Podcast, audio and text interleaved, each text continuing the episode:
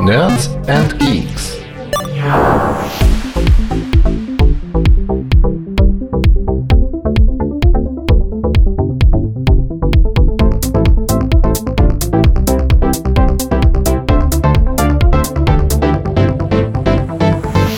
Herzlich willkommen zum NAC Podcast hier auf nerdsandgeeks.de. Wir sind Retro, aber nicht von gestern und deswegen gibt es bei uns alle möglichen Themen aus den Bereichen von Retro bis heute.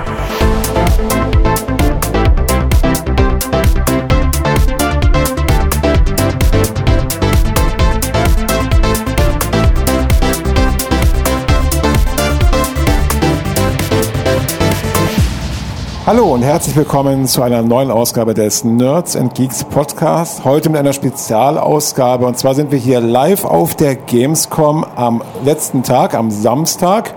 Und mit wir meine ich meine Wenigkeit, den Trebo und wen habe ich denn noch mitgebracht von Nerds and Geeks? Ja, den CZ Tunes.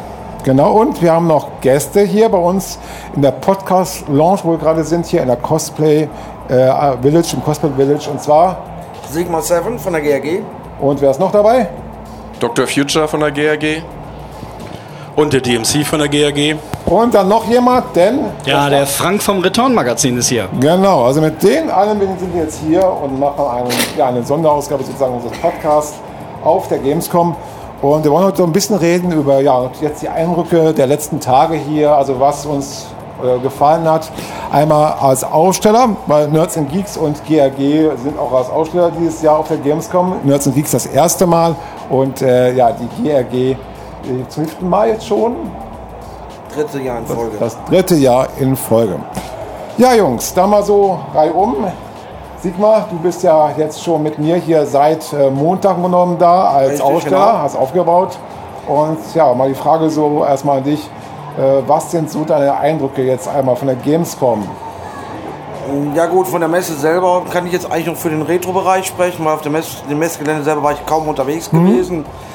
Äh, was uns sehr gefreut hat, ist eigentlich der Retro-Bereich dieses Jahr etwas größer ausgeführt als vergangenes Jahr, weitläufiger und damit auch bequemer, sowohl für die Gäste als auch für uns als Aussteller. Das ist im Prinzip so mein, mein erster positiver Eindruck, den ich hatte, als wir den Stand gesehen hatten. ne? Okay, das kann ich nur ähm, ja, bestätigen. Also auch bei uns am Nerds Geeks Stand ähm, war das Aufkommen an Gästen äh, ja, sehr begrüßenswert. Also wir haben viele nette Menschen kennengelernt und äh, ja, das ähm, ist, sind sehr schöne Eindrücke, die wir da gesammelt haben. Vor allem ist es immer wieder schön, wenn man quasi die Leute da sieht, wie sie da ja, die alten Titel zocken, die wir mitgebracht haben. Also wir jetzt zum Beispiel bei Nerds Geeks hatten einen Atari VCS 2600 und einen äh, CBS ColecoVision. Und was gab es bei der GRG zu sehen? Also auf dem GG-Stand hatten wir einen 64, einen 128D im Metallgehäuse, einen Amiga 2000 und ein Bekannter hat noch einen äh, C64, also einen SX64 mit einem tragbaren 64er quasi. Und das wird auch vom Publikum sehr gut angenommen, auch die Titel, die teilweise laufen, üblich wie Bubble Bobble, Giant Sisters, eine die bekanntesten Stücke eigentlich. Es kommt ganz gut an. Jetzt sind ja äh, wir auch hier mal ein bisschen rumgelaufen, also ich zumindest. Du hast gesagt, du warst jetzt die größte Teil in der Retro-Area. Korrekt. Äh, ich muss sagen, ich habe mich am meisten am Nintendo-Stand dieses Jahr äh, herumgetrieben. Unter anderem bei Luigi's Mansion und bei Link's Awakening, was ich auch beides da mal angespielt habe und was wirklich ja, sehr gut gefallen hat. So, und während wir noch hier von draußen auch, also vor, wir haben hier quasi Live-Publikum vor der Podcast-Bühne, ja, die uns auch gerade schön fotografieren. Ein bisschen ungewohnt, weil normalerweise machen wir das Ganze hier im stillen Kämmerlein. Ähm, jetzt will ich mal die anderen hier fragen hier, ja, von der GRG, die jetzt heute am Samstag da sind, das erste Mal jetzt auf der Gamescom, oder? Genau, ich bin heute, also Dr. Future, ich bin auch das erste Mal überhaupt auf der Gamescom und habe jetzt eigentlich auch die Retro-Area kaum verlassen. Alleine da sind so viele Eindrücke und alte Bekannte, neue Bekannte, die man kennenlernt, die man begrüßt, Eindrücke, die man aufsaugt. Es gibt ja auch ständig wechselndes Programm, das heißt, man kann auch immer mal wieder zu einer Stelle gehen und sieht da dann ein völlig neues Programm. Also es macht unheimlich viel Spaß und es wird sicherlich nicht das letzte Mal gewesen sein. Na, das ist doch schön zu hören. Und bei dir? Ja, äh, bei mir ist das auch das erste Mal als quasi Aussteller und das erste Mal als Besucher. Ich äh, komme eigentlich ja gebürtig aus Köln. Ich musste meiner Schande gestehen, ich war noch nie auf einer Gamescom. Aber ich bin echt geflasht. Also was man hier für Eindrücke mitnimmt, das glaube ich hält locker bis zur nächsten Gamescom. Und ich finde es echt super interessant. Also ich habe mir die Retrohalle natürlich in Gänze angeguckt, weil das ist auch so mein Schwerpunkt. Ähm, war dann einmal mit dem Christian eben in der Merch-Halle. Das ist auch völlig völliger Overkill. Ja. Ähm, also ich glaube, wenn man so die komplette Gamescom besuchen will, dann kann man das an so einem Samstag gar nicht schaffen. Da gebe ich dir vollkommen recht. Also ähm, das ist nicht schaffbar, wenn man vor allem wirklich alles sehen will, vor allem viel sehen möchte. Ähm, wenn jetzt wir jetzt hier nicht als Aussteller wären, mal so eine Frage generell an euch, ja, würdet ihr auch privat zur Gamescom kommen? Ist mal speziell an uns hier an dich. Also ich wäre auch auf jeden Fall mal privat gekommen. Ob das jetzt unbedingt in diesem Jahr passiert wäre, weiß ich nicht. Aber ich hatte immer schon den Wunsch, mal mir die Gamescom anzugucken. Man weiß ja leider auch nicht immer, wie lange sowas hält. Ne? Es kann ja immer mal sein, dass die mhm. irgendwo in eine andere Stadt geht oder dass sowas komplett gecancelt wird. Ähm, deswegen habe ich irgendwann entschieden, ich gehe da mal hin. Nun gut, jetzt hatte ich die Chance durch den Aussteller, dass ich hier sowieso mal hinkomme. Und es war auch, wie beim Dr. Future, mit Sicherheit nicht das letzte Mal, dass ich hier war. Äh, beim Dr. Future will ich gerne mal wissen, du kommst ja etwas weiter weg nämlich aus Hamburg. Ähm, Wärst du jetzt also auch privat jetzt hier oder wenn es das kein GAG-Stand wäre, da wäre auf der Gamescom? Also grundsätzlich ist das möglich. Ob ich jetzt dieses Jahr gekommen wäre, weiß ich nicht genau, aber ich bin vor, vor 25 Jahren als kleiner Steppke auch damals mhm. zur Amiga-Messe äh, gefahren, die auch hier in Köln war. Also das heißt, ich bin durchaus, wenn mich was interessiert, da auch bereit, solche Strapazen auf mich zu nehmen. Und ich war jetzt lange nicht mehr hier in Köln auf der Messe und dieses Jahr hat sich das einfach angeboten und mhm. kann auch gut sein, dass ich privat auch gekommen wäre. Bei meinem lieben Nerds and Geeks und auch GRG-Kollegen hier, dem C-Set Tunes, wie sieht es denn da aus? Ja, ich würde auch jederzeit äh, als Besucher auch kommen, kein Problem. Auf jeden Fall einen Tag, meistens an den Samstag. Ne, aber ähm, waren jetzt natürlich die Karten recht schnell weg wieder, da muss man sich dann immer beeilen. Ja, und als Aussteller macht es natürlich genauso viel Spaß. Genau. Was sind denn so deine Eindrücke heute jetzt? Wie gesagt, du bist jetzt ja nur am Samstag da, heute am letzten genau. Tag.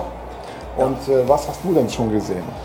Nur die Retrohalle. Ich war noch nirgendwo anders. Ähm, mal kurz auf Toilette, mal ein paar Pommes äh, lecker okay. gegessen, so, ne? Aber ähm, wir waren, also ich war jetzt noch nicht groß in den Hallen, einmal mit DMC, dann in der Merchandising-Halle und das hat dann auch erstmal gereicht. Und wenn nachher ein bisschen ruhiger wird, dann werde ich auch mal eventuell mal die eine oder andere Halle besuchen. Also auch dann wirst du mal ein bisschen rumlaufen sozusagen. Ja, genau. Ja. Okay. Aber im Moment ist er noch völlig überfüllt und äh, also Wahnsinn. Es ist ja so, dass der, die Retro-Area dieses Jahr ohne, ohne einen speziellen Stand auskommen muss, nämlich einen, dem ja, Return-Stand. Aber der Frank, der ja, Macher der Return, ist ja hier auf der Gamescom. Was genau machst du denn dieses Jahr hier? Ja, ich bin äh, ausnahmsweise mal tatsächlich jetzt auf der anderen Seite des Standes. Ich bin Besucher. Und das hat uns ehrlich gesagt auch mal super Spaß gemacht, die Gamescom mal so als Besucher zu erleben, weil es ist leider so, wenn man hier so einen Stand hat, ja, dann äh, kommt man tatsächlich überhaupt nicht auf die Gamescom, weil also man ist auf seinem eigenen Stand, man fängt morgens früh halt an. Ähm, äh, ja, man hat direkt ganz, ganz viele Besucher. Es ist ja Wahnsinn. Ich weiß gar nicht, weiß einer, wie viele Menschen diesmal auf der Messe waren? Es waren ja vor, zwei, vor zwei Jahren waren es irgendwie 350.000. Und es kommen auch immer mehr von diesen Besuchern halt in die Retro-Hallen. Das freut mich auch immer sehr. Naja, und äh, es war so, dass wir die letzten zwei Jahre überhaupt nicht mehr vom Stand wegkamen. Also früher sind wir wirklich mal dann äh, auch mal in eine andere Halle gekommen ne? und das, das ging gar nicht mehr. Naja, und in diesem Jahr äh, haben wir keinen Stand, weil wir äh, in einem Monat eine eigene große Veranstaltung haben und dann haben wir gesagt, dann sparen wir unsere Kräfte äh, einfach mal für diese Veranstaltung. Und ähm, das war schön, mal die Gamescom in Gänze zu erleben, aber ich muss tatsächlich feststellen, also wer mal auf die Gamescom kommen möchte, ihr dürft nicht nur einen Tag hier sein. Das schafft ihr auf keinen Fall. Wir haben also tatsächlich jetzt drei Tage gebraucht, um alle Hallen uns anzugucken, in die wir rein durften. Das war sehr, sehr viel Arbeit, hat aber einen Wahnsinn Spaß gemacht, ganz besonders, weil man mal ganz, ganz andere Sachen sieht. Zusätzlich zu der tollen Retro-Halle sieht man aber auch mal, was ganz viele andere Hersteller von Spielen machen. Gerade so die Indie-Games, die gefallen mir sehr gut. Die Leute sind da super gesprächig, alles offene Stände, das macht mir sehr viel Spaß. Ja, und wie gesagt, aus dem Grund haben wir dieses Jahr mal die Gamescom von der anderen Seite gesehen. Die Indie Arena ist ja dieses Jahr direkt äh, gegenüber von der Retro Area. Wo du gerade das mal erwähnst mit äh, ja, Return, zehn Jahre, äh, will ich das nicht unerwähnt lassen, dass am 28.09. ihr ja im Museum Binarium in Dortmund eure zehn Jahresfeier habt. Genau, und die GRG ist natürlich ein ganz großer Teil der Return, das wissen ja viele. Ähm, das heißt, die German Remix Group versorgt die Return schon seit, ich weiß gar nicht, seit Jahren versorgt ihr uns, seit Ausgabe 10 höre ich gerade, seit Ausgabe 10 versorgt ihr uns mit Remixen und das ist eine ganz tolle Sache. Die GRG ist da ganz fleißig und wir hoffen natürlich, dass die GRG auch am 28.09. in Dortmund auf der Veranstaltung anwesend ist.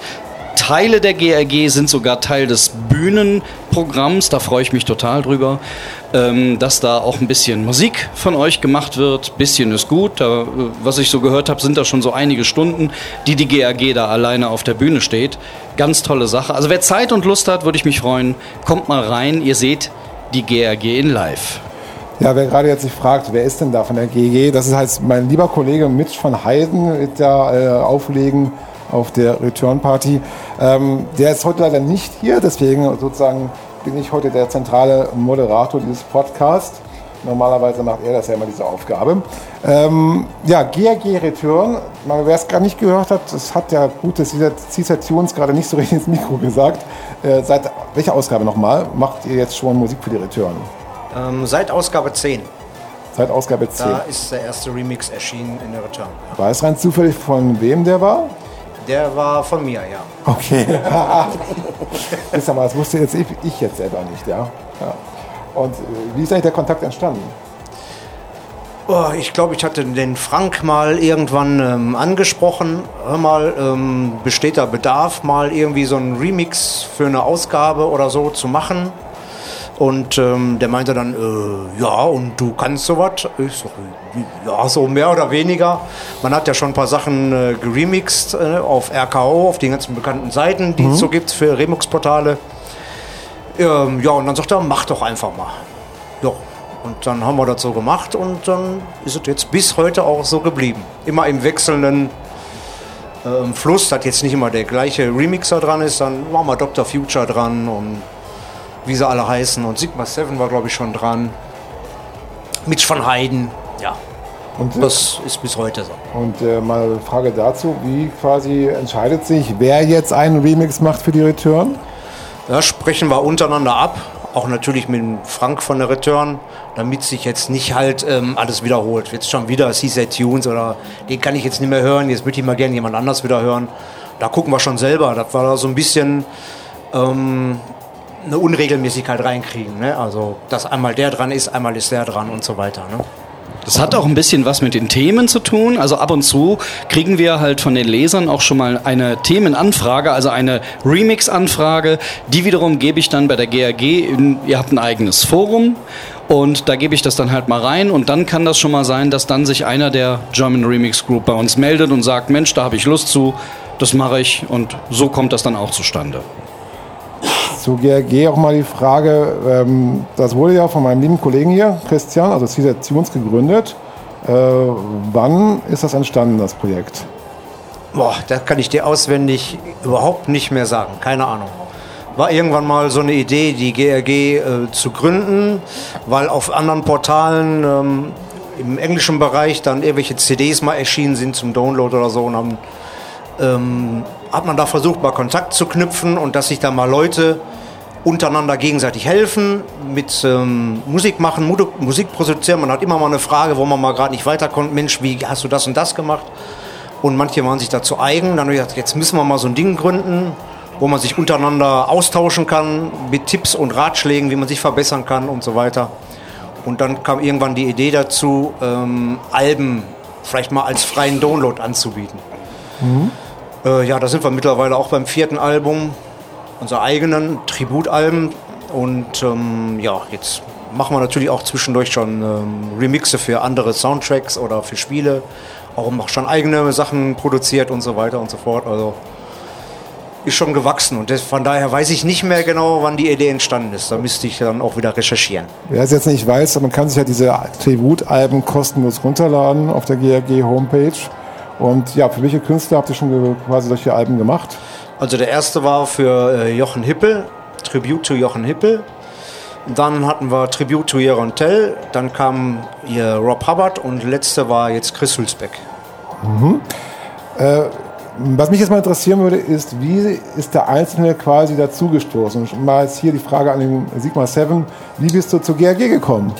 Ja, die Geschichte ist ein bisschen merkwürdig. Ich hatte irgendwann eine Anfrage, weil ich mal wieder angefangen hatte, Musik zu machen, auch Sid-Musik.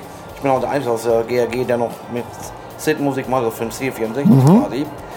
Äh, bin ich mal von Alpha Flight angefragt worden, ob ich für die als Musiker arbeiten würde oder einfach mitmachen würde. Alpha Flight ist eine der, eine der bekanntesten Crackergruppen in der Szene. Und ich sage, ja klar. Und durch ein Mitglied der GRG, der auch Mitglied von Alpha Flight ist, hat er mich irgendwann mal, der hat sich meine Stücke angehört, die ich auch remixed habe. Sagte, hör mal, die Jungs von der GRG, die suchen noch jemanden, der auch mit C, aber auch normal. Äh, hast du Interesse dran? Ich sag, warum nicht? Und da ist das ganze Party entstanden. Und bin ich irgendwann, das war Anfang 2016 reingerutscht. 2016, okay. Dr. Future, wie kamst du zu GRG? Ja, so ganz genau weiß ich das auch nicht mehr. Also ich bin ja auch schon mehr oder weniger ein Urgestein der deutschen mhm. Remix-Szene zusammen mit CZ Tunes, würde ich mal so einfach behaupten. Und war auch schon auf kommerziellen Remix-CDs, in dem Fall war das eine Atari ST Remix Compilation, vertreten. Und ich glaube, als, äh, als CZ Tunes damals die Idee hatte, sowas zu gründen, dann hat er mich einfach mal angefragt ja. und war natürlich sofort Feuer und Flamme, beziehungsweise gleich zugesagt, natürlich bin ich dabei, weil ich diesen, ja, was dahinter steckt, was Christian eben auch schon erzählt hat, dass man sich gegenseitig unterstützt und dass man ja, vielleicht auch versucht, von unterschiedlichen Seiten an Sachen ranzugehen oder auch Aufträge an Land zu ziehen oder der eine kennt noch den und der kennt dann den und schon hat man wieder irgendwie ein Projekt am Start. Das macht, machte aus, äh, in meinen Augen total Sinn. Okay. So, der DMC hier, ich glaube, du bist äh, mit das jüngste Mitglied, oder? Frischling, genau. Ja. Frischling sogar noch. äh, wie bist du dazu gestoßen?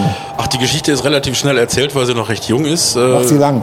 genau. ähm, die Jungs haben äh, die, das Dorico-Treffen besucht, Dortmunder Retro-Computer-Treffen im letzten Jahr, diese drei Tagesveranstaltung, die wir mhm. immer haben. Und dank dem lieben Holger Aurich habe ich die Jungs kennengelernt und äh, wir haben uns dann so ein bisschen unterhalten über dieses und jenes. Ich meine, ich kannte die Jungs natürlich von eben den veröffentlichten Projekten schon, aber irgendwie haben wir dann so gemerkt, die Chemie stimmt. Ich habe natürlich auch sehr viel Freude am Musik machen. Meine erste Veröffentlichung auf RKO war, glaube ich, 2005. Dann gab es noch eine 2006 und dann gab es nie wieder was. Und ich wollte eigentlich immer mal wieder Musik machen und dann habe ich das halt zum Anlass genommen und ja, durfte dann einsteigen. Und deswegen gibt es von mir natürlich noch nicht so viel, aber ich hoffe, das wird sich in Zukunft ändern. Was gibt es denn bis jetzt? Also für die äh, GRG selbst habe ich jetzt ein Stück gemacht, was noch veröffentlicht wird auf dem mhm. kommenden Album, was wir äh, im Prinzip in Planung haben. Und äh, ansonsten habe ich aktuell noch ein Stück veröffentlicht auf RKO. Das mhm. habe ich äh, letzten Monat hochgeladen und es läuft langsam so an. Man muss, ich muss mich erstmal wieder ein bisschen reinfinden und äh, ja. Okay, äh, Frank, meine Frage jetzt an dich. Und zwar der gute CZ Tunes hat ja schon gesagt hier, wie der Kontakt so entstanden ist. Äh, wie viele Remixer haben denn bis jetzt die Jungs hier der, für die Return beigesteuert? Ja, wenn wir bei Nummer 10 angefangen haben und wir sind jetzt bei 38, wären es ja 29, ne, wenn ich mich jetzt nicht verzählt habe. Müssten 29 Stück sein. 29 Stück, das muss man sich mal vorstellen. Die Return kommt viermal im Jahr raus. Jetzt müsste man 29 durch vier mal ganz schnell teilen. also da kommt man auch schon auf ein paar Jahre, die die äh, GAG uns schon mit Remixen unterstützt. Und das Tolle ist halt, dass die Leser da auch wirklich drauf eingehen. Also es ist immer schwierig, wenn man so ein Printmagazin rausbringt und macht dann so ein, so ein Goodie dabei, also in dem Falle halt etwas, was man sich dann noch zusätzlich downloaden soll. Und dann weiß man ja nicht, laden die Leute sich das runter oder nicht. Und es ist wirklich so, dass diese Remixe super beliebt sind, weil sie ja, auch das ist wichtig, von der GAG relativ exklusiv hergestellt werden. Also es ist nicht so, als wenn man sagt, naja gut, den gibt es jetzt schon seit ein paar Jahren irgendwo im Netz, den Remix und dann äh, kann man sich den dann bei uns auch nochmal anhören, sondern die GRG, hatten wir ja vorhin schon mal gesagt, produziert die sozusagen extra für die Return äh, und das äh, erfüllt uns natürlich sehr mit Stolz, dass dann die Leser wirklich sagen, äh, ihr habt vergessen, den Download-Code bereitzustellen oder so. Daran wissen wir, weil der Download-Code ist halt eben dieses, dieser fünfstellige Download-Code ist halt eben dafür da, dass man bei uns in einem, auf der Webseite den Remix downloaden kann. Und anhand dieser Nachfragen kriegen wir dann immer mit, dass da auch die Remixe wirklich sehr gefragt sind. Und das ist, ja, 29 Stück, ist schon eine ganze Leistung. Das gäbe, glaube ich, zwei CDs, ne? Wenn wir, könnte man eine Doppel-CD draus machen. Wäre mal eine Maßnahme, ja. So zum zehnjährigen Return-Jubiläum dann die Doppel-CD mit den ganzen Remixen. Ähm, kannst du da Zahlen nennen, wie hoch quasi diese Tracks runtergeladen werden? Oder? Ähm, ja, kann ich schon, aber das würde jetzt etwas verwirren. Also es ist so, dass wir tatsächlich Leute haben, die das dann, wie nennt man das, spreaden. Ne? Also wir haben Leute, die dann im Endeffekt den Remix wiederum auf ihrer Webseite, die nennen den zum Glück dann auch Return Remix, das finde ich dann, dann schon nett, dass die dann nicht sagen, der ist jetzt von uns oder so, sondern dass da eben die German Remix Group weiterhin genannt wird. Daher sind die Downloadzahlen bei uns tatsächlich nur dreistellig, also im 200 und irgendwas Bereich. Ähm, aber es ist, wie gesagt, schon so, dass Leute also wirklich ähm, uns gesagt haben, hört mal, habt ihr da ein Problem mit, wenn wir das bei uns auf der Webseite verbreiten, aber ne, da man sich halt downloaden kann, können die es auch wieder uploaden und äh, letztlich äh, ist die Verbreitung da mit Sicherheit eine ganze Ecke größer, als äh, wir jetzt anhand der Downloadzahlen sagen könnten. Okay. Äh, ich muss uns gerade mal so an der Stelle sagen, das ist schon äh, sehr cool gemacht, wenn man jetzt hier einen Podcast macht auf der Gamescom und wir haben, das muss ich mal kurz erläutern, wir haben quasi vor äh, dem Fenster bei uns, wo wir jetzt im Raum sitzen, wo wir den Podcast aufnehmen, den Nachbau eines X-Wing stehen und gerade läuft der Darth Vader vorbei mit dem roten Lichtschwert. Ich hoffe mal, er kommt jetzt nicht herein und beschwert sich dann über unseren Podcast hier ja, und macht uns einen Kopf kürzer. Das muss ja nicht sein. Ähm, gab es schon mal, was jetzt die Return angeht, ähm, ja, nachdem das jetzt ja schon so lange läuft, äh, auch mal Angebote von sozusagen anderen Leuten, sich da so ein bisschen reinzupreschen, dem Motto, ach komm, nimm doch meinen Remix, nicht den von der GRG. Äh, kam das schon mal vor, dass da quasi auch andere sich dann da angeboten haben und dass sie dann sagt, nö, danke, GRG exklusiv oder? Also die Frage kam, das, was du jetzt gerade gesagt hast, ähm, die kam, seid ihr GRG exklusiv? Also darf man denn da auch mal was machen oder muss, muss ich dann der GRG beitreten? Ähm, also wir hatten tatsächlich schon mehrfach jetzt Remixe von Nicht-GRG-Mitgliedern, aber das sprechen wir natürlich mit der GRG mhm. auch immer ab. Das ist ja selbstverständlich. Also wir drängeln da jetzt keinen auf Seite und sagen, Moment, hier kommt jetzt jemand. Nein, nein, also wir hatten da zum einen mal ähm, äh, ein Spiel, das vor zwei oder drei Jahren rauskam, namens Sam's Journey.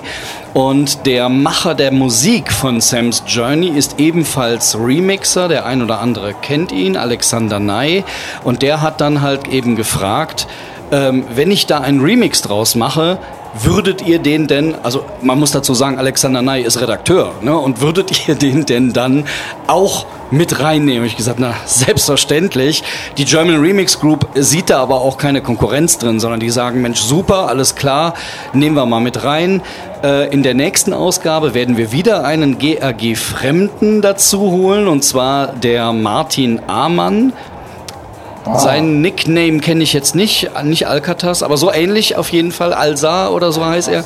Altras, ja. Also auf jeden Altras, Fall ja. gibt es da immer mal äh, ähm, äh, Fremd-Remixer, die dazukommen, was uns natürlich sehr freut. Also ähm, ich denke auch die GRG sagt sicherlich, äh, dass die Vielfalt äh, das Ganze am Leben erhält. Es muss ja sein, dass da auch mal andere dazwischen dürfen. Nee, nee, auf jeden Fall. Ähm, Martin Amann ist insofern jetzt wieder mal ein guter äh, Einschub jetzt hier, weil der hat die Musik gemacht auch zu Reshoot A, dem ja, letzten Spiel hier von dem Richard Löwenstein. Das, glaube ich, wenn ich mich gerade nicht irre, ja auch in der aktuellen Ausgabe der Return besprochen wird, richtig?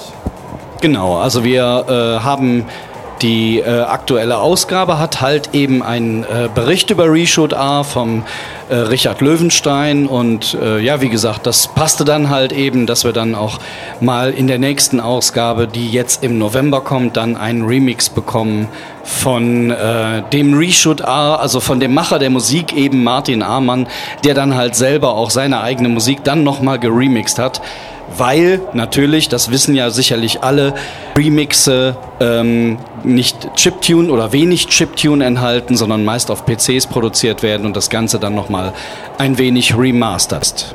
Okay.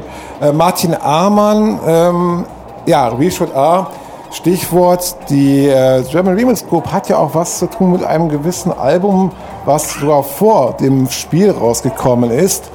Ich weiß nicht, wer kann mir was dazu sagen von euch hier, wie das entstanden ist. Na, wer will? Äh, du meinst jetzt das Reshoot A-Album? Richtig, genau. Weil da Ja, ihr ja das auch war eine Quetzal ziemlich gesteuert. vertragte Geschichte gewesen. Der Martin Amann hat uns auf einmal angesprochen, meinte, pass mal auf, wir wollen dann eine Audio-CD rausbringen von Mhm. dem Ingame-Track. Könnt ihr uns da ein paar Remixe zu liefern? Er hatte schon zwei andere an Bord gehabt, einmal Patrick Nehmer, sprich Amiworks. Die hatten Remix beigeschossen, noch zwei, drei andere, die ich jetzt namentlich nicht weiß. Und wir haben gesagt, okay, das würden wir machen. Wie viel Zeit haben wir denn? Äh, in vier Tagen. Ja, haben wir gesagt, okay, die Herausforderung nehmen wir an. So, beteiligt waren Dr. Future, C-Set, Mitch van Heiden. Ich habe uns daraus eine Sid-Version gemacht. War von Sora dabei, Christian. Du musst schon das Mikro nehmen. Sonst hört man dich nicht. Nein, ich glaube, sonst war, glaube ich, von uns keiner dabei. Nein. Okay. Und ja, dann habt ihr ja Tracks beigesteuert. Das Album ist ja rausgekommen. Ja, wir- haben so die, die, in den vier Tagen haben wir es geschafft, da einen Remix bei, Remixe beizusteuern. Und es scheint auch sehr gut angekommen zu sein. Wie läuft generell die Absprachen zwischen euch, gerade wenn es um neue Alben geht, die ihr macht? Ja, also äh, wer ist quasi da, der das alles sammelt, alles koordiniert oder Das läuft im Prinzip übers Forum. Jeder hat, jemand hat vielleicht eine Idee und die wird dann in den Raum geworfen, sagen wir, was haltet ihr von den und den mal anzusprechen, ob wir dem seine Stücke remixen dürfen. Ja, Und dann wird gesagt, ja, entweder ja oder nee und dann sehen wir weiter. Wenn mal, einstimmig, mal gut, selbst wenn einer mal dagegen spricht, dann wird das meist trotzdem angenommen. Sondern kümmert sich einer drum, der denjenigen anspricht oder hat es vorher vielleicht schon getan. Und dann im Laufe der Zeit werden, werden dann die Stücke gesprochen, die derjenige machen möchte. Ob das eins, zwei oder drei sind, das, das zeigt sich immer im Nachhinein. Und dann irgendwann geht man in die Produktion. Man, irgendwann muss man auch die Deadline setzen, aber normalerweise sagen wir im Prinzip so pro Jahr oder anderthalb Jahre eigentlich ein Album, wenn es machbar ist. Weil Musik zu machen ist eine Sache, die muss Spaß machen. Und wenn es keinen Spaß macht, dann kommt dabei nichts rum, was dem Hörer vielleicht gefällt. Richtig, das stimmt. Ja, es, ähm, wenn man da man mit, mit Spaß nicht dabei ist, macht das. Sinn, dann kommt meistens auch nichts raus. Das ist eigentlich ja, ja eigentlich bei vielen, was man so macht, äh, Mhm. oder ich würde sagen fast dann bei allem im Grunde genommen. Wenn man mit Spaß noch nicht dabei ist, wird es am Ende nicht so gut. Ähm, bei euch jetzt hier, Dr. Future, mal die Frage, ähm, die, äh, bist du jetzt hauptberuflich Musiker oder ist das eine Nebentätigkeit von dir sozusagen in der Freizeit? Das, das ist Hobby. Ja. Vielleicht ein bisschen mehr als Hobby, weil es teilweise schon relativ zeitintensiv ist. Aber ich versuche das natürlich schon so zu handeln, dass, dass mein Hauptberuf irgendwie nicht darunter leidet. Und das heißt, es ist, findet sehr viel am Wochenende statt, in den Ferien mal, abends halt immer so. Wie gesagt, wir haben ja auch meistens großzügige Deadlines, die wir uns selber setzen, sodass man das irgendwie sehr, relativ gut planen kann, das Ganze. Und äh, seit wann bist du jetzt aktiv als Remixer und was war dein erster Track? Äh, Mein erster Track war, soweit ich weiß, Hollywood Poker Pro. Also auch ein Remix von Chris Hülsbeck. Habe ich damals zu AK, AKO hochgeladen. Ist damals sogar noch Remix of the Month geworden. Damals gab es noch solche Rubriken. Wenn du mich jetzt fragst, wann war das? Das wird schwierig. Ich würde jetzt mal so schätzen 2001. dürfte das gewesen sein. Mhm, Also ist dann schon etwas her. Das Du ist schon sehr lange her, ja. Sozusagen, da hast du jetzt auch bald ein, ja, im Grunde genommen 20-jähriges Jubiläum als Remixer. Und Ja. so, ja. Da bringst du mich Ähm. auf Ideen. Genau, weil ein 20-jähriges Best-of-Album, das wäre doch mal was, ja. Warum denn nicht? Ja, zum Beispiel, ja. Ähm, der Sigmar Seven hier, sag wann bist du denn aktiv eigentlich? Äh, musikalisch, äh, angefangen habe ich 1982. Oh. Ähm, als Chris Hülsbeck damals seinen Soundmonitor entwickelt hat und den dann in der 64er, ich glaube, das war die Ausgabe 486, meine ich, wäre das gewesen, rausgebracht habe, habe ich den abgetippt. Das Ganze sogar dreimal, bevor es funktioniert hatte. Okay. Beim zweiten Mal bei der 64 aber aus dem Fenster geflogen.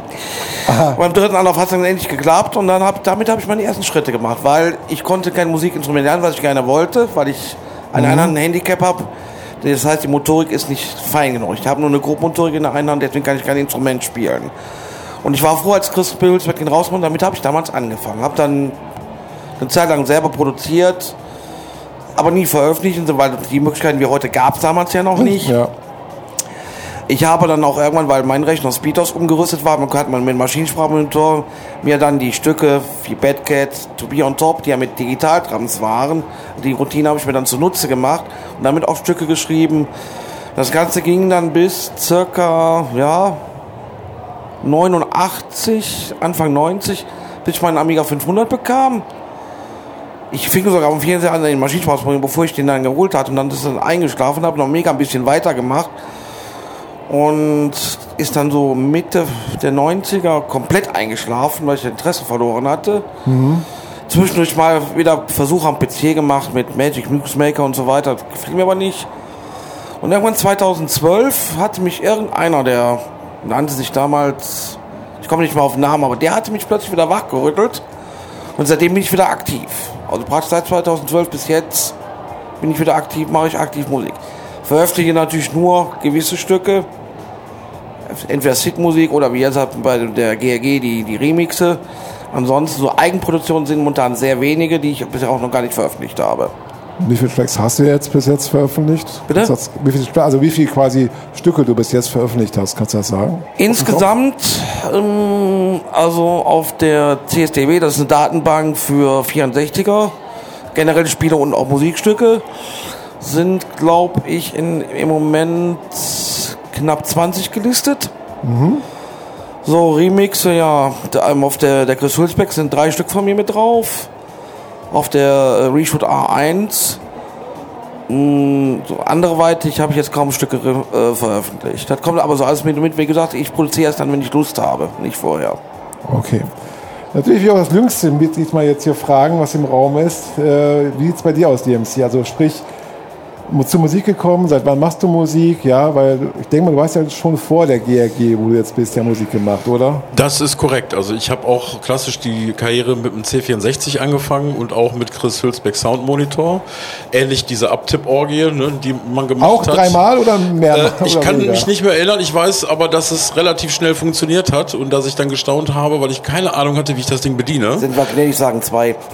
genau. Und dann habe ich mir einfach mal angeguckt, wie fuchst man sich da rein und habe dann so meine ersten Sachen erstellt. Ich glaube, man muss das mal ganz kurz sagen, war, das habe ich gerade vorhin gar nicht gemacht für unsere jüngeren Zuhörer. Es gab damals Zeitschriften, wo es Listings gab, die man abtippen konnte, äh, quasi, und damit äh, ja, das Programm zum Laufen zu bringen.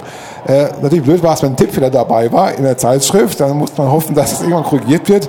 Oder natürlich, wenn man selber einen Tippfehler gemacht hatte, dann muss man jede Zeile durchgehen und gucken, wo war der verdammte Fehler. Ja? Genau. Und wenn man Glück hatte, in der nächsten, eine der nächsten drei Ausgaben äh, das Fehlerteufelchen wurde korrigiert, weil es ein Tippfehler in der Zeitschrift war. Und dann konnte man nämlich erstmal das Programm generell nicht nutzen. Das äh, war auch sehr spaßig immer. Ja, wer weiß, ob es Absicht war. Muss kauft die Haus. Nein, okay, jetzt wollen wir Man weiß es nicht. Wer weiß. Naja, jedenfalls den Soundmonitor äh, abgetippt, genutzt und mich da so ein bisschen reingefuchst. Irgendwann kam dann natürlich auch der Amiga. Das war für mich eine absolute Offenbarung, weil halt Samples zu nutzen waren und ähm, waren natürlich auch in gewisser Hinsicht auf dem C64 möglich, aber in der gebotenen Qualität auf dem Amiga, das war schon einzigartig, wenn man das damals miterlebt hat. Weil wenn die richtigen Tonstudios Musik gemacht haben, die Hardware war sowas von sündhaft teuer, wenn man da irgendwas äh, haben wollte. Und mit dem Amiga ging das quasi out of the box. Und da habe ich dann an, angefangen, ganz viele Musikmodule, also Pro-Tracker, Noise-Tracker etc. Zu, zu machen. So für mich zu Hause. Ein paar habe ich auch in irgendwelche äh, Mailboxen hochgeladen. Das war ja zu der damaligen Zeit so das Ding, dass man irgendwelche Mailboxen hatte, wo man dann auch Sachen hochladen und runterladen konnte. Die sind auch irgendwie noch im Umlauf. Ähm, und ja, dann irgendwann gab es den PC. Und da war natürlich dann nochmal ein Schritt in die höhere Richtung, äh, zwecks. Und habe mich dann da auch so ein bisschen in die Programme reingefuchst und ähm, habe dann da auch für mich so komponiert. Und bis ich dann irgendwann 2005 gedacht habe, ach mal, die alte Musik, die könnte ja mal einen Remix vertragen, bis ich dann mal gesehen habe, dass ich nicht der Einzige mit der glorreichen Idee war, dass das schon andere Leute gemacht haben. Und dann habe ich mich einfach mal so ein bisschen dran gehängt und damit gebastelt. Aber auch, ich mache das halt auch nebenberuflich. Also mein äh, Dayjob ist was völlig anderes und ich finanziere mir so ein bisschen damit meine, meine Leidenschaft Musik. Ja. So kann man sagen. Ja. Ja, warum auch nicht? Ja, wenn, wenn man das Talent dazu hat, also ich könnte das nicht, was die Jungs hier machen, sage ich ganz direkt, ja, also wahrscheinlich nur höchstens, wenn ich mich da sehr, sehr, sehr lange äh, reinarbeiten würde und ob da was Vernünftiges rauskommt, naja, ich weiß nicht, ich glaube, ich bleibe besser bei dem, was ich hoffe ich doch so einigermaßen kann. Ja, äh, Frank, was für ein Instrument spielst du? Also ich könnte euch auf dem Kamm was, was vorblasen. Nein, also ich habe noch nie ein Instrument gelernt und ich behaupte einfach mal, ich bin da generell total untalentiert. Darum also meinen höchsten Respekt vor Menschen, die Instrumente spielen können und äh, das gleiche gilt auch für Remixer. Ich hatte mal die Ehre bei CSET Tunes zu Hause sitzen zu dürfen. Äh, da hatten wir mal ein Interview. Wir hatten mal in Ausgabe 19 eine Ausgabe, wo ganz viel das Thema Musik besprochen wurde. Und ähm, ich wollte halt einfach auch mal einen von den Remixern besuchen, habe dann äh, den äh, ähm, Christian auch zu Hause besucht und er hat mir dann auch mal sein Programm gezeigt. Und das Lustige ist dann halt, dass er natürlich ein, ein, ein fast fertiges Stück oder fertiges Stück, weiß ich nicht, auf jeden Fall eingeladen hat und erzählte mir dann wie selbstverständlich, wie leicht das doch wäre, wenn man dann da in diesen ganzen Spuren rumhantiert. Und ich saß davor und sah nur Linien und Punkte und irgendwelche Zahlen und habe gesagt, ja, es ist ganz, ganz einfach und naja, also äh, man sollte es nicht unterschätzen. Also jeder, der jetzt nicht irgendwie mal selber so etwas gemacht hat, ähm, das ist ganz ehrlich, es ist eine Kunst für sich ich sag so, also ich sehe jetzt nicht, dass man da am Computer sich was zusammenklickert, sondern das Ganze muss ja nachher auch harmonisch rüberkommen. Ne? Man kann jetzt nicht irgendwelche Instrumente da zusammen äh, klöppeln und ganz besonders, man muss ja auch noch sagen, wir reden ja hier von einem Remix, das heißt, man hört sich ein Stück an, man muss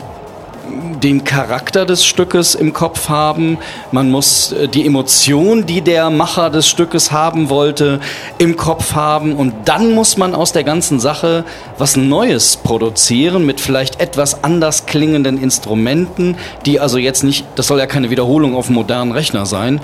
Also das ist für mich schon echt ein Kunstwerk. Und ich bin manchmal überrascht, jetzt gerade eben, der Lars hat ja gerade eben gesagt, wir hatten vier Tage Zeit, also ich würde in vier Tagen den Rechner anbekommen, aber ich würde auf keinen Fall in vier Tagen ein Musikstück fertig bekommen. Daher höchster Respekt von, von mir und auch mit Sicherheit von vielen, vielen anderen, die eure Remixe hören, für das, was ihr da leistet. Dem kann ich mich nur anschließen auf alle Fälle. Äh, by the way, jetzt mal zu der Frage, wisst ihr eigentlich, warum ihr nur vier Tage Zeit hattet? Weil das Spiel kam ja doch ein bisschen später raus und die CD ein bisschen früher, aber gab es da einen Grund für die Deadline, vier Tage? Mm, ja, weil eigentlich geplant die CD relativ früh rauszubringen, dass sich das im Nachhinein verzögert hat. Das war, da konnten wir nichts für, aber wir hatten eine Deadline von vier Tagen gehabt. Mhm. Mhm. Und wie ist so sonst die Deadline, wenn ihr selber ein Album macht?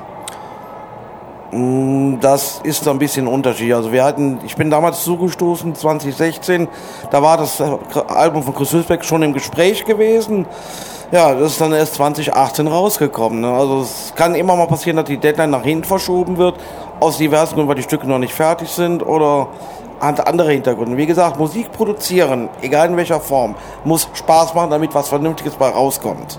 Das sagte selbst Chris Hülsberg mir letztens noch, Lars, mache nur, wenn Spaß macht, ansonsten kommt dabei nur Mist raus.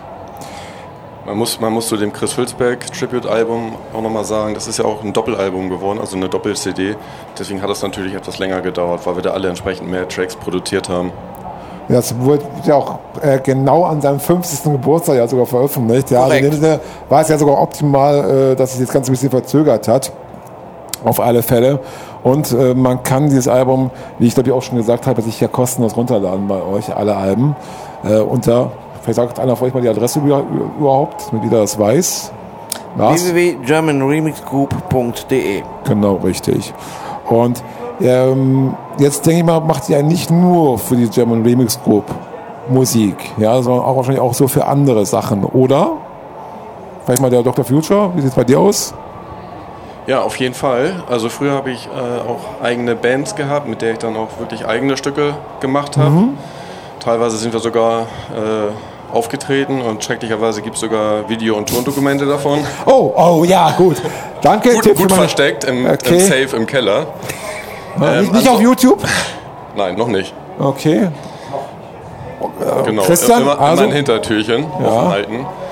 Und wir haben natürlich auch in der Vergangenheit Anfrage, Anfragen zu, zu Videospielen. Also es sind überwiegend auch Retro-Maschinen gewesen, also alte Konsolen, für die dann neue Spiele erschienen sind. Und da wurden wir auch angefragt, ob wir dafür die Soundtracks produzieren wollen.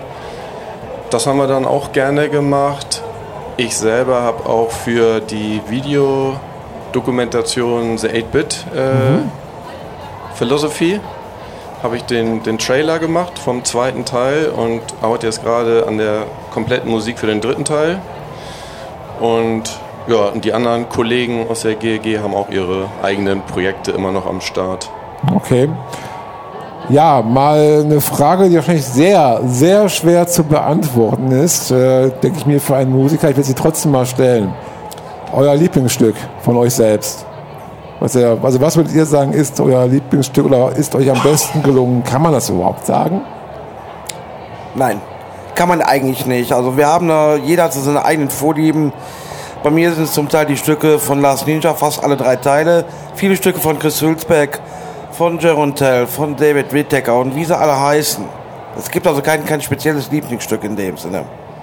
Okay, aber wie sieht es bei den anderen aus? Vielleicht ja mal hier den DMC, auch wenn er noch sehr jung dabei ist.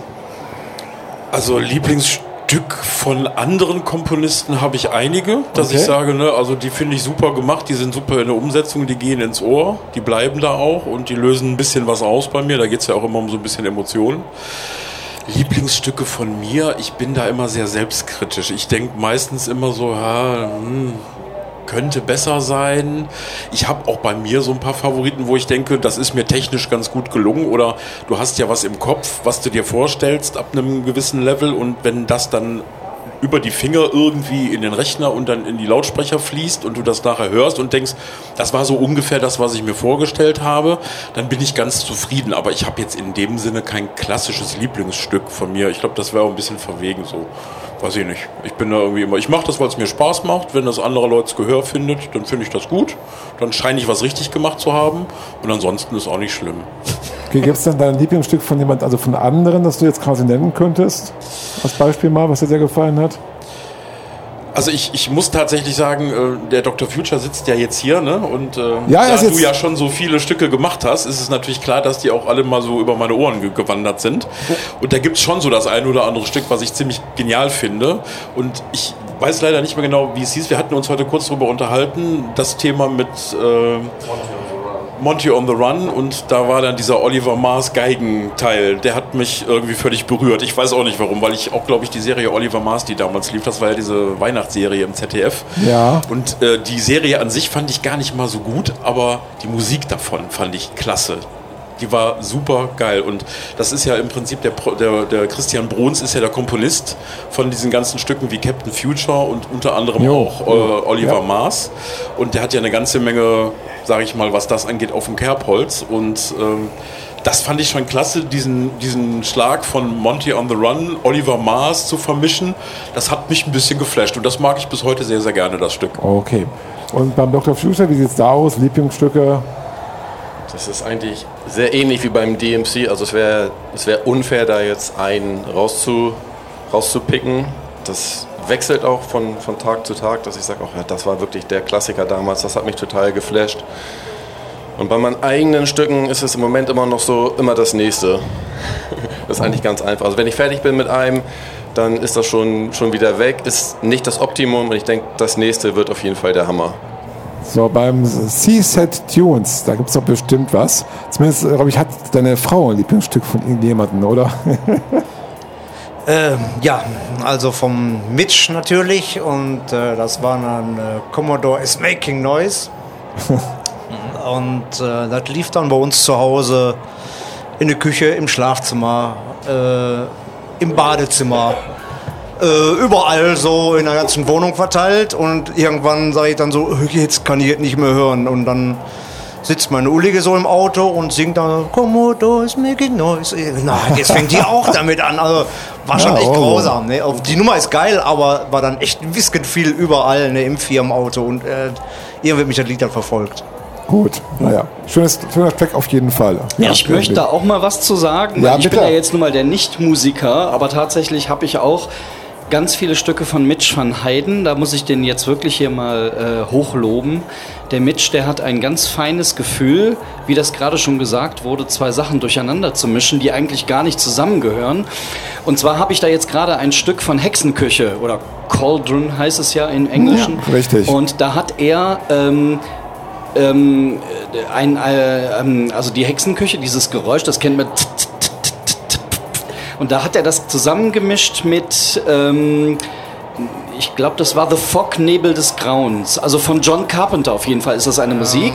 Oder es ist ist Halloween. Christine. Oder Halloween. Halloween. Genau. Also fantastisch. Das fand ich so genial, dass man also mal so über den Tellerrand hinausschaut. Das heißt, wenn jetzt der Remixer sagt, ich möchte aus einem Stück etwas Neues, also ein, ein, ein, ich möchte ein Stück remixen, dann würde mir mit Sicherheit der Fehler passieren, dass ich mir die ganze Zeit anhöre, wie ist das Original und einfach würde ich nur ein anderes Instrument nehmen.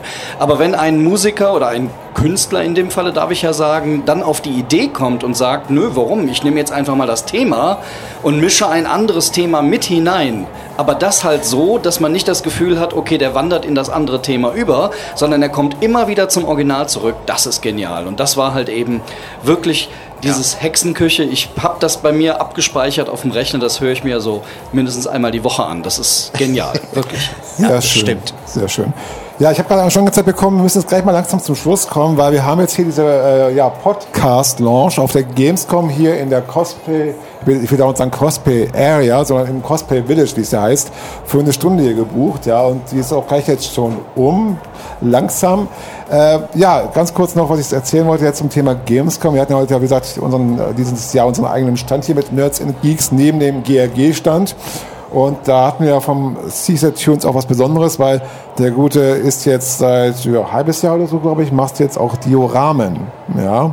Ja. Und ja, da äh, passt ja ganz gut, und gerade was der äh, Sigmar Sam vorhin gesagt hat, da ist Ninja. Willst du mal kurz erzählen, was du gezeigt hast, noch eben schnell auf der Gamescom bei uns hier, was man, was ihr jetzt hier, das hört, nicht sehen konntet, wenn ihr nicht da wart, ja. Aber ich denke, wir werden uns auf jeden Fall nochmal bei anderer Gelegenheit euch präsentieren können, alleine schon mit Bildern. Aber erzähl mal kurz, was hast du jetzt hier ausgestellt bei uns? Also wir haben jetzt hier ausgestellt ähm, in DIN A5 Größe Spiele, also Spieleszene von Last Ninja genommen und haben die dann mit Modellbausachen versucht, so gut wie möglich nachzubauen. Das Ganze wurde dann nochmal ähm, zum guter Letzt in einer Klarsichthülle von Sammler Schutzhüllen von Manuel Bosca. Äh, der hat uns die ganzen Dinger dann nochmal staubmäßig ähm, geschützt Entstaubt, weil ja. ähm, so ein Modell dann Ja. nochmal abstauben und so, das Genau. ist schon sehr schwierig. Ja, dann ja. bricht vielleicht doch mal wieder was ab. Und so fummelt da auch keiner mal mit dem Fingerchen dran rum und oh, kann ich mal gucken und zack, ist der Baum weg. Ist auch besser zum Transportieren. Und zum Transportieren ist es besser. Und ähm, ja, und die haben wir jetzt davon vier ausgestellt. Einmal Las Ninja 1, Las Ninja 2, äh, It Came From The Desert und Police Quest 3. Also alles alte Klassiker. Wir haben auch neue Sachen dabei. Teilweise auch haben wir äh, äh, Filmtitel gemacht wie Tarantula oder Miami Vice. Also sie waren auch heiß begehrt, hier kann ich dir sagen, am Stand. Das hat jeder gerne gesehen, ja. Ich habe es ja auch schon Angebote, Angebote bekommen von Leuten, die das gerne auch direkt mitnehmen würden, ja. Äh, ist natürlich nur, die Sachen sind unverkäuflich, weil ihr wisst, denke ich mal, alle, die das gerade hört, äh, das ist eine Sache natürlich dann mit den Rechten, ja. Wenn man sowas dann quasi verkaufen würde, dann muss man sich einfach die Rechte dazu holen. Das Ganze ist ja wirklich jetzt hier nur einfach nur zum Ansehen, ja, just for fun. Und Genau, ja, ja. ja, wie ja auch wir ja generell ein nicht kommerzielles äh, ja, Projekt sind. Dem Ja, Fall, und wer genau. da gerne Infos haben möchte, wie sowas ist oder wie er sowas selber bauen möchte, kann er sich gerne an uns wenden. Da geben wir natürlich gerne Ratschläge und Tipps. das soll alles ein bisschen anregen. So, jetzt mal noch dann zum Abschluss die Frage Gamescom 2020. Ja, nächstes Jahr. Auch wenn der ein oder andere hier nicht so viel gesehen hat, also ich denke mal, Frank hat schon am meisten gesehen hier von uns allen, äh, was die ganzen Hallen angeht. Aber habt ihr Lust, auch nächstes Jahr zur Gamescom zu kommen, wenn ihr die Möglichkeit dazu habt? Ja, ich kann sagen, wir hatten das eben schon mal so kurz angerissen in einem privaten Gespräch untereinander. Also ich werde auf jeden Fall nächstes Mal eine Woche buchen. Ich werde mir eine Woche dann auch äh, das Ganze aus Ausstellersicht nochmal geben, weil ich habe ja jetzt, wie gesagt, nur den Samstag erlebt. Und ich glaube, äh, man kann da auch noch viel unterstützen. Und ein bisschen was äh, an Ideen haben wir ja alle noch, was wir noch ein bisschen machen können an den Ständen. Ja. Und also für mich ist das quasi ein gesetzter Termin nächstes Jahr. Und äh, beim Dr. Future jetzt hier, also ja einen weiteren Weg hat äh, von uns hier aus Hamburg. Ja, kein Problem. Bin wieder voll angefixt worden und habe das fest eingeplant. Oh, sehr schön. Jahr. So, ja, Lars, was sagst du? Ich muss ja schon, wenn ich schon drei Jahre am Stück mache, kann ich den vierten Jahr nicht ausfallen lassen. Okay, das heißt auf jeden Fall erst nächstes Jahr wieder dabei. Dann habe ich also eine Zusage hier, sehr schön. Zielstation, ja gut, äh, da bist du auch automatisch dabei, gehe ich von aus. Ich komme natürlich, aber wahrscheinlich wird es wieder nur ein Samstag sein oder so, aber natürlich immer gerne die ganzen Leute Ja, hier zu treffen. Richtig, ist, hau ihm, ähm, Sigmar. ganze Leute zu treffen ist natürlich ein Highlight. Highlight heute ist natürlich Dr. Future, weil er gerade, äh, wir kennen uns schon zig Jahre jetzt, aber auch nur über das Internet. Ähm, ist er in der GRG und heute haben wir zum ersten Mal live gesehen.